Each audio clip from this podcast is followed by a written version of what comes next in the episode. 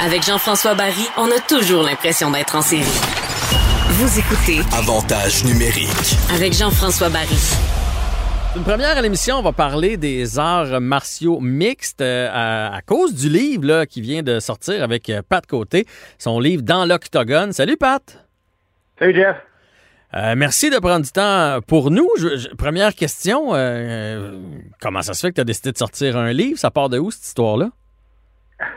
Ben écoute, euh, ceux qui savent, ceux qui ont suivi ma carrière, j'ai fait euh, carrière là-dedans pendant 15 ans de temps quand même. J'ai fait carrière 12 ans dans l'organisation de l'UFC. Donc, euh, j'ai vu le sport évoluer et euh, ce sport-là, ben, je l'ai tatoué sur le corps quand même.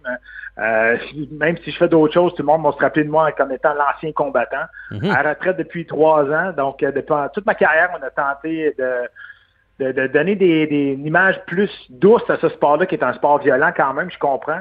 Mais il reste que si on comprend ce sport-là beaucoup plus que juste deux personnes dans une cage qui se frappent dessus, on va avoir plus de respect envers les athlètes qui le pratiquent. Fait que c'est ce que tu essaies de, de nous donner dans ton livre. Puis, il va falloir que, que tu me convainques. Là, j'ai commencé, euh, je vais être honnête, euh, j'ai reçu le livre euh, cette semaine, donc j'ai commencé à en lire quelques pages. Je suis pas un fan des arts martiaux mixtes, mais je suis ouvert toujours à changer d'idée. Alors, à toi de me convaincre.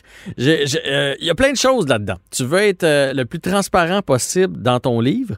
Fait que j'ai plein, plein, plein de questions pour toi. D'ailleurs, tu... Ben, ben Jean-François, je vais répondre à ta première question, par exemple, parce que moi, avec ce livre-là, j'essaie pas de te convaincre d'aimer ce sport-là. C'est pas ça le but avec ce livre-là. Le but avec ce livre-là, c'est d'essayer de faire comprendre le sport plus que l'image que le monde a de ce sport-là pour qu'il y ait du respect envers les athlètes qui pratiquent ce sport-là. Donc, c'est complètement différent. J'essaie pas de vous faire d'aimer ce sport-là. Tu as le droit de pas aimer ce sport-là, mais si tu sais pourquoi, là, c'est correct. Oui, mais, je- mais si on comprend, puis on a un respect pour les combattants, ce que j'ai, remarque, là, euh, ça va nous aider peut-être à apprécier le spectacle puis à apprécier le sport. C'est ça que je veux dire. Alors, j'ai plein de questions et c'est d'ailleurs dans, tes dans tes chapitres, dans ton livre. Ça gagne combien un combattant qui se bat dans l'octogone? Pas beaucoup. Euh, c'est extrêmement difficile de vivre de ce sport-là. Il y a une poignée de monde dans le monde, puis dans le fond, qui euh, réussissent à vivre à temps plein de ce sport-là. Même quand tu es rendu dans les plus hautes sphères de ce sport-là, que ce soit au Bellator, que ce soit à l'UFC, ça veut pas dire que tu vas être capable de vivre à temps plein de ça. C'est extrêmement difficile.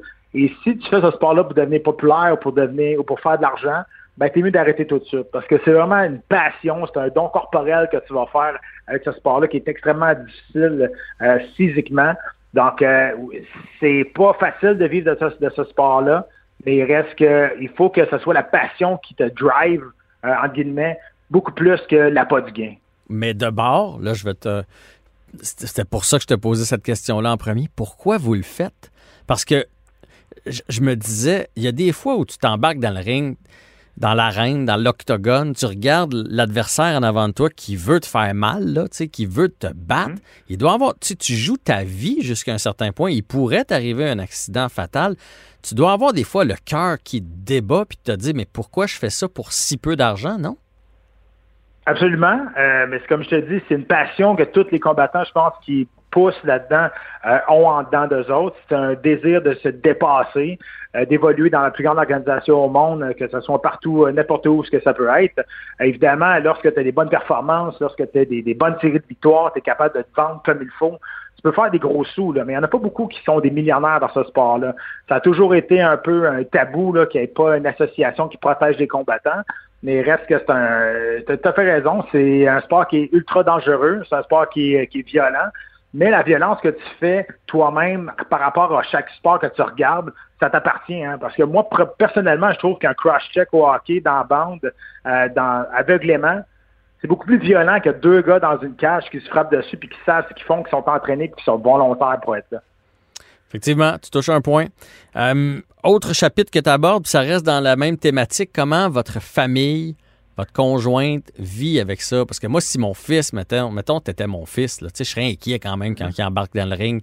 Euh, J'imagine que ma femme, si moi je faisais ce sport-là, ferait comme Hey, mon chéri, euh, fais attention là. Euh, fait que comment, comment vos proches, parce que ça, tu l'abordes dans le livre, comment ils vivent avec ça? Ben, c'est difficile parce que, évidemment, moi, ma mère, ça lui a pris sept ans avant d'être capable de regarder un combat en direct. Mais euh, quand tu vis avec euh, une personne qui fait ce sport-là, parce que maintenant, c'est plus juste des combattants, c'est plus n'importe qui qui peut faire ça. C'est des athlètes de haut niveau qui s'entraînent aussi fort que pour des athlètes qui s'en vont aux Jeux olympiques. Tu peux foutre t'entraîner à temps plein pour réussir à aller chercher l'élite dans, dans ce monde-là, dans ce sport-là. Donc, je dis tout le temps, je dis, moi, ma femme, oui, elle était nerveuse, c'est sûr, certain, quand j'allais quand j'allais combattre, mais elle a vu tout le processus du début à la fin, tous les sacrifices que j'ai faits. Donc, elle, elle a suivi l'histoire d'entraînement par rapport à ce combat-là, mais il reste que c'est sûr que, écoute, euh, c'est difficile de voir pour les proches, euh, ta famille, quand tu t'en vas dans un combat, puis ça, ça se peut que ça n'aille pas toujours bien, là, mm-hmm. mais c'est des, des risques du métier. C'est sûr que ça prend un gagnant et un perdant. Mais moi, je dis tout le temps la même chose. Nous autres, on est bien généreux, les combattants. Hein. On aime ça donner, mais on aime moins recevoir. ouais, je comprends. Je comprends, mais il n'y a personne qui aime ça. Euh, tu sais, des fois, même, on voit ça aux nouvelles ou quelque chose. On a vu quelqu'un qui a mangé une volée, puis tu sais, on, trouve ça dur. Euh, imagine tes, parents, là, quand ils regardaient un combat puis, ou ta blonde, puis ils te voyaient manger une volée ou en tout cas manger une coupe de coups de poing, là, même si tu en as donné plus que tu en as reçu. Imagine comment c'est difficile pour eux. Imagine si c'était ton fils, comment ça serait difficile pour toi de, de, le voir au, tapis avec une prise de soumission ou le visage ensanglanté. Tu as tout à fait raison. Écoute, euh, le sport, je ne sais pas de de minimiser les, risques de ce sport-là. Du sang, il y en a. Des coupures, il y en a. Des blessures sérieuses, il y en a. Mais j'essaie de démystifier justement ce sport-là par rapport à la violence des autres sports. Euh, on parle des commotions cérébrales, on parle des, blessures. Euh, quand tu fais ce sport-là, tu vas t'apercevoir qu'une coupure, c'est pas si grave que ça. Mm-hmm. ça, va, ça va se réparer, puis tu es prêt à subir ce genre de sacrifice-là. Quand on, regarde au niveau de la boxe au football, euh, c'est beaucoup plus dommageable au cerveau que des, combats d'arts martiaux mixtes parce que euh, c'est des coups répétés à la tête.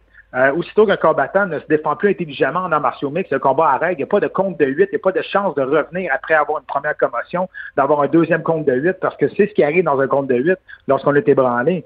Donc, ce livre-là va expliquer, c'est une bible d'information, va expliquer pourquoi c'est plus sécuritaire ce, ce genre de sport-là comparativement à un sport qui est plus accepté aujourd'hui?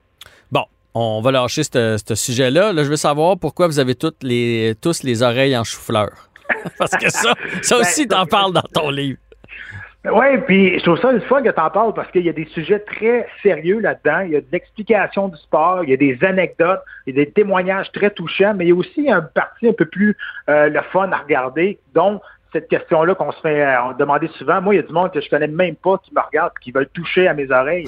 c'est intriguant. C'est quoi ce phénomène C'est quoi ce phénomène-là exactement?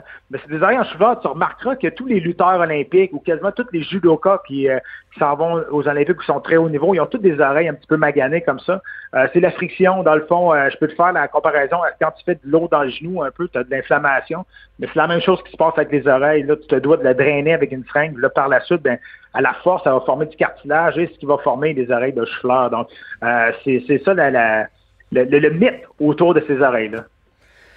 Hum, tu nous parles aussi des euh, chansons d'entrée, euh, des surnoms, comment ça se passe en coulisses? Comme toi, ton nom, c'était ton surnom, c'était The Predator. Ça vient de où, The Predator? Qui t'a. C'est toi qui s'est trouvé ça ou c'était un gars à un moment donné qui a fait lui, c'est le Predator? Non, ben c'était c'était ma première équipe là, quand je restais à Québec. Euh, J'étais pas un combattant qui avait un talent inné là-dedans ou un athlète qui avait un talent inné là-dedans. Puis euh, je travaillais très, très fort. Puis après chaque entraînement, on me demandait, je demandais tout le temps s'il y en a un qui voulait continuer à s'entraîner. Donc, on m'a dit que je cherchais toujours une nouvelle proie. Puis c'est mon équipe qui m'avait donné. T'es comme un, prédateur. Euh, tu voulais avoir une nouvelle proie, mais honnêtement, là, c'était pas le surnom le plus original. Il avait, à l'UFC, je pense qu'on était quatre qui avaient le même surnom. Là, mais ça te suit, ça te suit toute, ta vie. Puis c'est dur de, de, sortir de là. Quand tu en as un, d'habitude, tu te gardes jusqu'à la fin. OK. Puis concernant les chansons d'entrée, etc., qui décide ça? Comment ça fonctionne?